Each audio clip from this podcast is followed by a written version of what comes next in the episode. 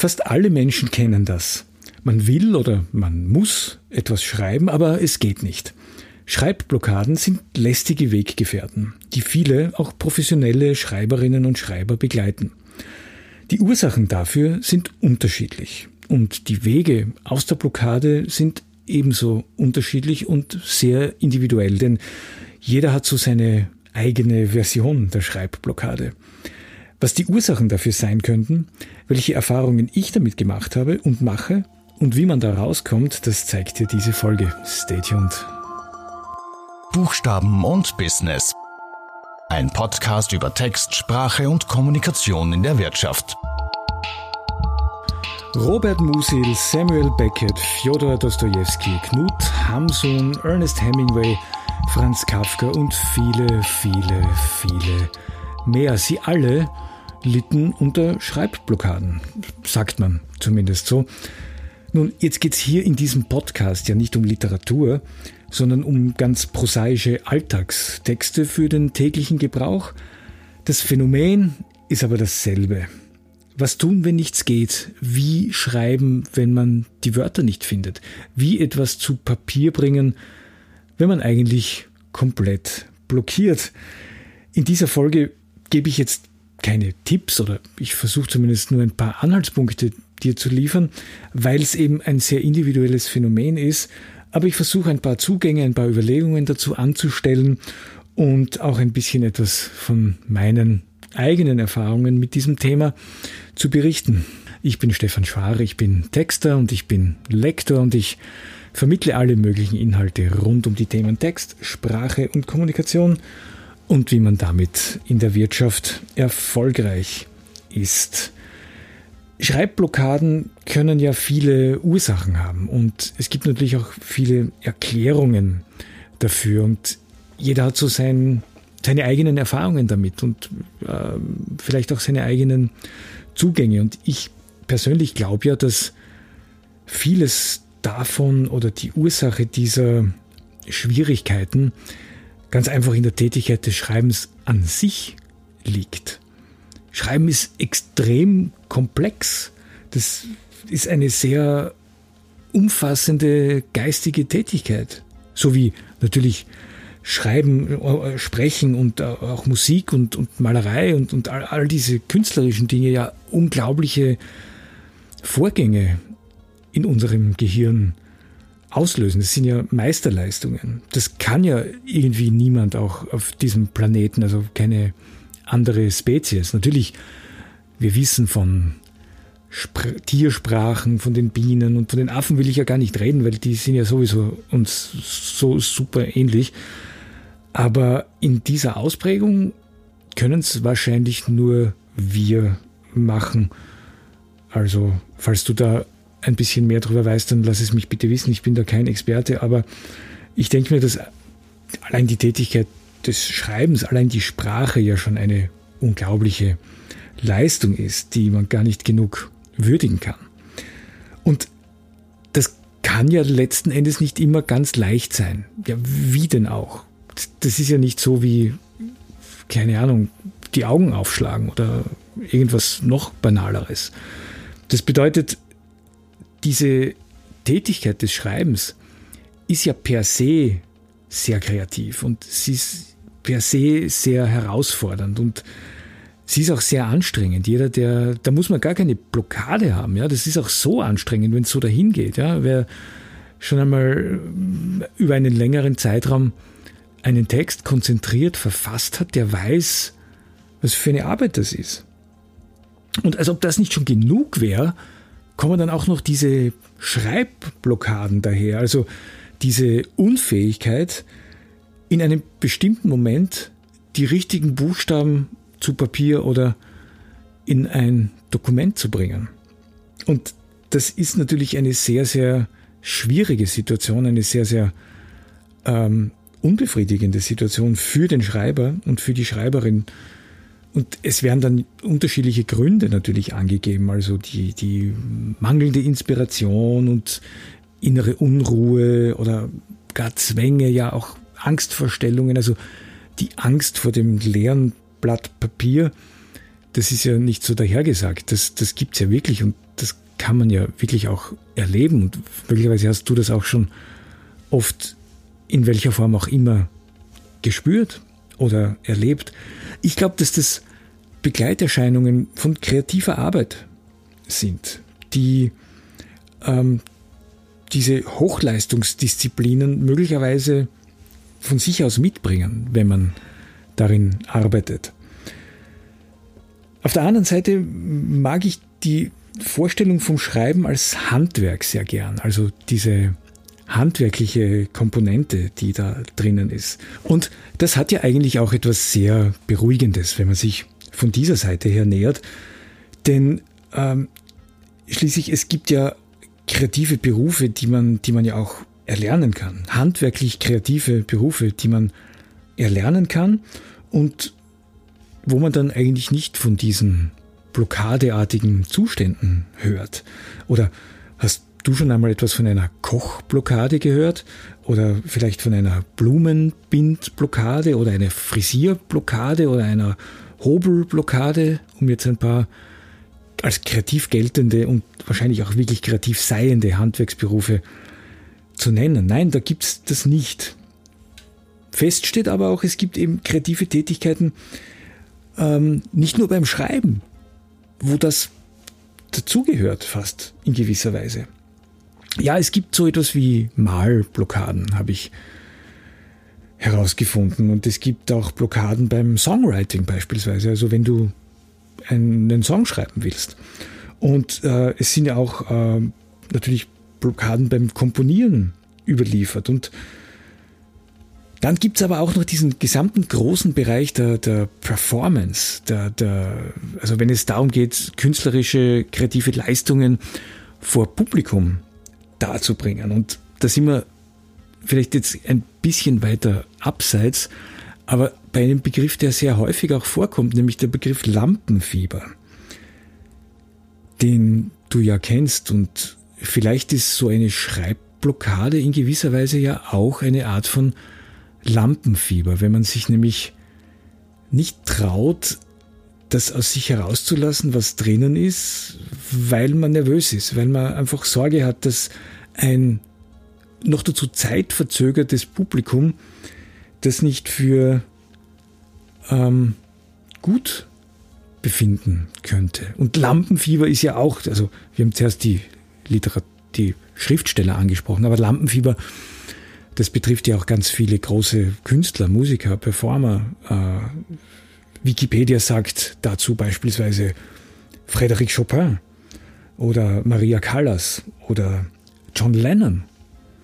Meryl Streep und sogar Robbie Williams wird als Beispiel genannt. Also diese Phänomene treten offensichtlich dann auf, und damit meine ich jetzt wirklich auch Lampenfieber und diese Blockaden, wenn es darum geht, dass man vielleicht ein bisschen mehr von sich preisgeben muss, ein bisschen mehr ähm, von seinem Inneren vielleicht nach außen tragen muss und dass man etwas herstellen muss, dessen Qualität nicht immer objektiv messbar ist. Und das ist möglicherweise auch ein ganz wichtiges Kriterium, weil bei allen kreativen Arbeiten, beim Schreiben, beim Komponieren, beim Malen, bei der Schauspielerei, äh, wo auch immer, da kommt bei, bei den Empfängern immer auch der persönliche Geschmack dazu. Und dann wird es natürlich schwierig, ja, weil was ist gut und was ist schlecht und was gefällt wem, warum. Und das hat einen Grund, oder ich könnte mir vorstellen, dass das Ganze auch einen Grund hat mit der Stellung des Künstlers oder der, der Figur des Künstlers und natürlich auch der Künstlerin. Ich, das ist jetzt ein bisschen ein Exkurs, aber ich, ich finde es recht interessant, darüber auch nachzudenken, weil die, dieser Begriff des Künstlers ja zumindest seit der Romantik sich stark oder mit der Romantik stark verändert hat auch. Und ganz stark mit dem Genie-Begriff assoziiert wird. Also Kunst ist eine genieartige Tätigkeit, die in einem rauschähnlichen Zustand passiert und äh, dann schreibt es aus dem Künstler heraus, es komponiert aus ihm heraus oder es malt aus ihm heraus. Und wenn es dann einmal nicht geht, dann ist natürlich da die Blockade oder die, das, was man dann vielleicht als begonnen hat, als Blockade zu bezeichnen. Vielleicht war das vor der Entwicklung dieses Künstlerbildes ein bisschen anders. Ich weiß es ehrlich gesagt nicht und ich kann nicht wirklich was dazu sagen. Wenn du was drüber weißt, bitte lass es mich wissen. Es interessiert mich wirklich sehr. Ich kenne zumindest keine überlieferten Blockaden, beispielsweise von Renaissance-Künstlern, von Renaissance-Komponisten. Das ist wirklich etwas, was erst so mit Romantik und Sturm und Drang so anf an, anfängt und vielleicht würde das das Ganze auch ein bisschen entkrampfen, wenn man sich nicht vorstellen muss, dass man jetzt ähm, ein romantischer Dichter ist oder dass man ein, ein, ein Maler ist. Vielleicht hätte es einfach dann so diesen ganz bodenständigen handwerklichen Zugang, dass man sagt, okay, ich habe jetzt eine Idee und das bringe ich jetzt mit dem, was ich kann, bringe ich das zustande, weil ich kann das ja immer. Das ist ja nicht weg. Meine Skills, meine Kompetenzen, die verschwinden ja nicht, nur weil sie jetzt plötzlich von einer Blockade überlagert werden. Und bei der Sprache gilt das natürlich auch ganz besonders, weil man da auch viel erlernen kann. Und ähm, dieser handwerkliche Begriff, auf den ich jetzt noch einmal zurückkommen möchte, der spiegelt sich ja auch in einem sehr bekannten Zeichenmodell wider. Und zwar ist das das sogenannte Organon-Modell von Karl Bühler. Karl Bühler war ein Arzt und Psychologe und der hat in den 30er Jahren genau dieses Modell, das sogenannte Organon-Modell entwickelt und das tut nichts anderes als genau mit dieser Vorstellung zu operieren. Organon ist griechisch, geht, also das ganze Modell geht natürlich dann auch zurück auf die Antike und Organon bedeutet nichts anderes als Werkzeug. Und die Vorstellung, dass Sprache ein Werkzeug ist, die kann helfen bei jeder Art von, von Blockade, weil den Umgang mit einem Werkzeug, den kann man lernen und den verlernt man dann ja auch nicht. Ja, ich weiß schon, das ist dann auch wieder eine Frage des Talents und, und ähm, der Begabung der individuellen, die man hat oder eben nicht hat. Ich, ich kann auch lernen, mit echtem Werkzeug umzugehen, aber so richtig gut wird es bei mir wahrscheinlich nicht werden. Aber lassen wir diesen Exkurs, ich hoffe, das war jetzt nicht zu, zu ähm, zu akademisch. Aber ich finde es recht interessant, in diesem Zusammenhang darüber nachzudenken. Es gibt übrigens auch das Gegenteil von der Schreibblockade. Das ist der Schreibzwang. Aber das ist meist wirklich Teil eines, ja, wirklich bedrohlichen psychischen Krankheitsbildes und bedarf natürlich ganz anderer äh, Mittel und Wege, um daraus herauszukommen, soll auch nicht Thema dieser Folge sein.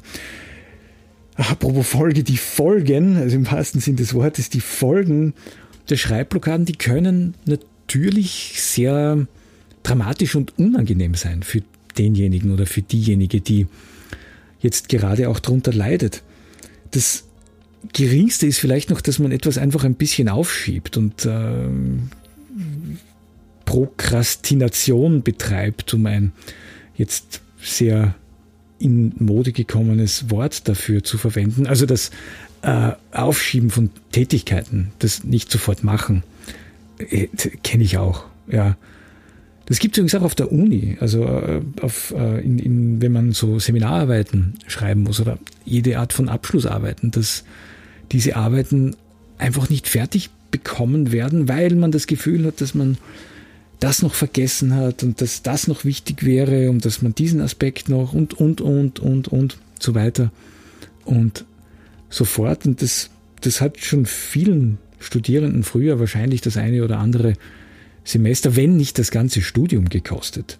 Und das erzeugt Druck, klarerweise. Und der Druck der führt dann manchmal auch zum Scheitern und das soll nicht sein und, und das muss man versuchen in den Griff zu bekommen. Und im schlimmsten Fall stecken dann ja sogar psychische Probleme dahinter. Depressionen werden manchmal genannt im Zusammenhang mit, mit Schreibblockaden. Und ich kann mir das auch sehr gut vorstellen, weil es eben so individuell ist und weil es so, so nah an uns ist, ganz einfach. Ich bin als professioneller Texter, als Schreiber und äh, in all diesen Berufen, die ich, die ich schon ausgeübt habe, vom Journalismus angefangen über ähm, Werbetexter bis hin zu jetzt selbstständig seit jetzt bald 18 Jahren übrigens. Ich bin eigentlich eher selten davon betroffen. Eine Blockade, die es aber sehr wohl geben kann, und vielleicht kann dir das auch schon helfen, das ist oft dann, wenn ich zu wenig Information habe. Es, man braucht, um Texte zu schreiben, ein gewisses Mindestmaß an Information. Abhängig natürlich von der Textsorte, die man schreibt, aber man kann beim professionellen Schreiben nicht einfach so drauf losschreiben, weil es ja immer einen Grund gibt. Man, es schreibt ja nicht aus einem heraus, sozusagen. Da muss man schon vorher mit einem Kunden auch reden, der einem einen, einen Schreibanlass dann gibt. Und immer wenn dann vielleicht zu wenig Information da ist und das nicht ganz klar ist, dann merke ich, ah, da, das geht jetzt irgendwie nicht gut und da, da muss ich, da, da, blockiere ich jetzt, weil da, da komme ich so nicht weiter. Und da muss ich natürlich dann auch Fragen stellen, logischerweise. Um nämlich zu verhindern, dass ich beginne, das aufzuschieben und vor mich herzu, vor mir herzuschieben. Und ich kenne das auch, diese Aufschieberei und was ich morgen kann besorgen, verschiebe ich gleich auf übermorgen. Ähm, ist natürlich gerade in einem Umfeld, wo es um Terminarbeiten geht, wo es darum geht, dass man Dinge auch schnell fertigstellt, nicht wirklich ein guter Weg. Aber generell tue ich mir relativ leicht beim, beim Schreiben. Es fällt mir jetzt nicht so schwer. Das liegt aber eben vielleicht auch daran, dass es Gebrauchstexte sind, dass es jetzt keine Literatur ist. Was aber nichts macht, das ist ja deswegen nicht schlecht. Die Wege aus einer Schreibblockade, hm, die führen eigentlich nur über dich selbst. Weil es keine Rezepte dafür gibt. Es, es gibt viele Tipps. Es gibt unglaublich zahlreiche, zahllose Tipps, um Schreibblockaden zu bekämpfen, aber die müssen ja nicht unbedingt zu dir passen. Deswegen ähm, würde ich dir eher empfehlen, dass du einfach mal Schreibblockade auf Google eingibst und schaust, was dort passiert. Es gibt in 20 Sekunden 20.000 Tipps und die sagen so ziemlich alle das Gleiche und das ist ja auch gut so, aber man muss sich eben den individuellen Teil herauspicken und nur du kannst sehen, was zu dir passt und nur so kannst du auch herausfinden. Ich weiß beispielsweise, was mir in diesen Situationen hilft und vielleicht hilft sie auch dir dann heraus und das möchte ich jetzt zum Schluss noch ein bisschen erzählen, weil es eigentlich schon Handlungen sind, die generell so Gedanken im Kopf, dann vielleicht auch äh, Knoten im Kopf, nicht Gedanken im Kopf auflösen. Das ist Bewegung, das Gehen etwa. Das hilft immer relativ gut. Ich, ähm, ich habe äh, in meinem Büro, das jetzt schon seit Monaten allein ist, weil mein Team im Homeoffice ist, relativ viel Platz und kann dort von einem Raum zum anderen gehen und so in der Einsamkeit meine Schreibblockaden lösen. Das ist ein etwas zweifellos, äh, eine, eine, eine etwas zweifelhafte Nebenerscheinung dieser ganzen Corona-Geschichte. Was ich angesprochen habe, das ist das Lesen über ein Thema, wenn es neu ist, wenn ich fühle, dass ich da inhaltliche Lücken habe. Und da habe auch keine Angst, da nachzufragen. Wenn du etwas schreiben musst und jemand sagt, egal in welcher Situation, und jemand sagt dir, ja, das und das und das und das und das hätte ich gern drinnen und das muss da sein, und du denkst dir, hä? Ja, wie? Wie soll ich, was meint er jetzt genau? Wie, oder sie? Wie soll ich das jetzt wirklich schreiben? In welche Richtung soll das gehen? Verstehe ich das überhaupt alles richtig? Was mir da jetzt als Briefing unter Anführungszeichen mitgegeben wurde. Das ist nichts, wovor man Angst haben muss, dass man zu wenig Information hat. Ganz im Gegenteil. Beim Schreiben, also ich zumindest brauche immer so ein, ein, ein bisschen mehr Information, als ich dann wirklich rausgeben kann. Weil ich nur dann das Gefühl habe, dass ich wirklich ein bisschen was über das Thema weiß. Bei dieser Recherche, das ist ja letzten Endes dann auch eine Rechercheaufgabe, da hilft, da hilft das Gespräch mit Experten zu genau diesem Thema wenn man jemandem zuhört, dann bekommt man ja auch automatisch mit, wie derjenige etwas erklärt, wie er oder sie Dinge sagt, wie Sachen formuliert werden. Und das kann ja auch schon der Startschuss für einen Text sein, wenn man sich anhört, wie, wie hört sich das an, was derjenige oder diejenige zu genau diesem Thema sagt, wo ich mich jetzt so plagen muss, genau an dieser Stelle. Das, das hilft. Also diese Expertengespräche. Was auch hilft, was definitiv hilft, ist einfach anfangen. Fang einfach an zu schreiben und denk nicht zu viel drüber nach. Schreib einfach einmal. Ja, mach das Blatt voll, tipp in die Tastatur hinein, wie auch immer, aber fang an zu schreiben. Und lass es stehen. Lass es dort stehen. Lösch es nicht.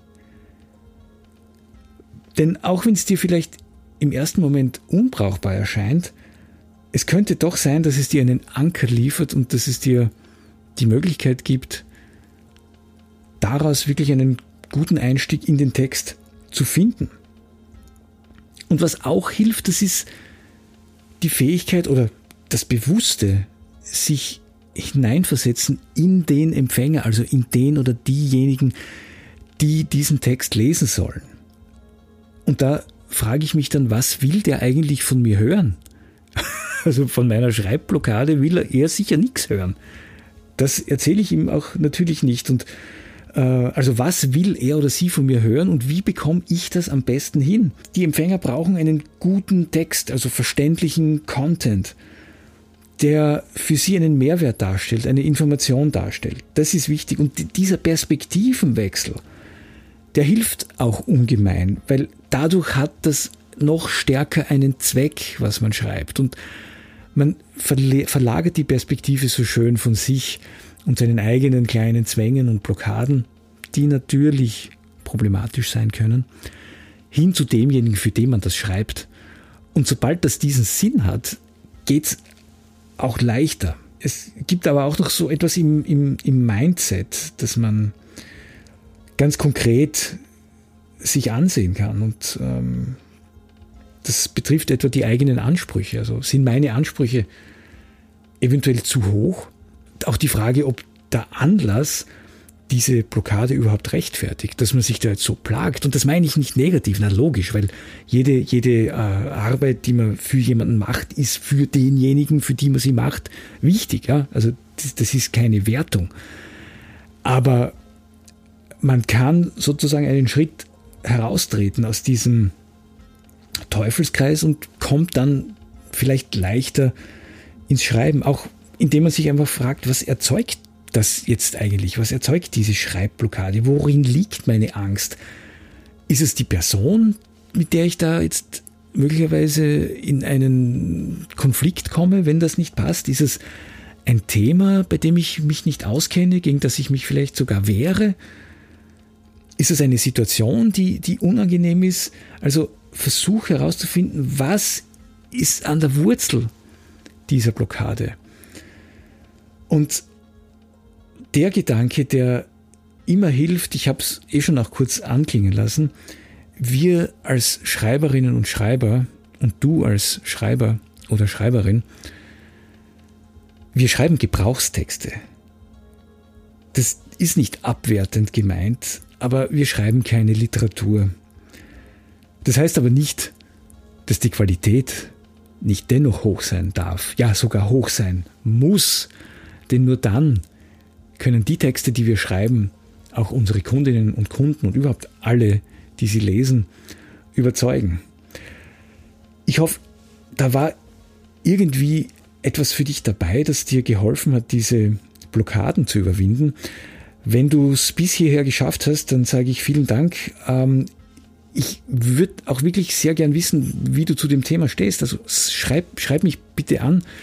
Was hast du für Erfahrungen gemacht mit Schreibblockaden? Wie äh, gehst du damit um? Wie löst du sie? Gibt es Situationen, in denen es häufiger auftritt oder äh, wo du schon weißt, ah, jetzt kommt möglicherweise irgendetwas auf mich zu, was ich so in dieser Form gar nicht haben will. Wenn du das hast, dann bitte schreib mir das in die Kommentare beim Podcast, je nachdem, wo du den Podcast hörst. Ähm, oder schau auf unsere Homepage auf äh, www.ad-literam.at. Dort findest du auch Kontakt, E-Mail-Adressen und auch Blogbeiträge zu Themen rund um die äh, Agenten des Schreibens und der professionellen Kommunikation. Vielleicht magst du auch schauen, was ich auf Instagram treibe, auf www instagram.com slash steffen.schwar. Ich freue mich, dass du heute hier dabei warst und bis hierher zum Schluss gekommen bist. Würde mich freuen, wenn du dir vielleicht auch eine oder andere Folgen dieses Podcasts anhörst. Und ja, bis zum nächsten Mal. Ciao.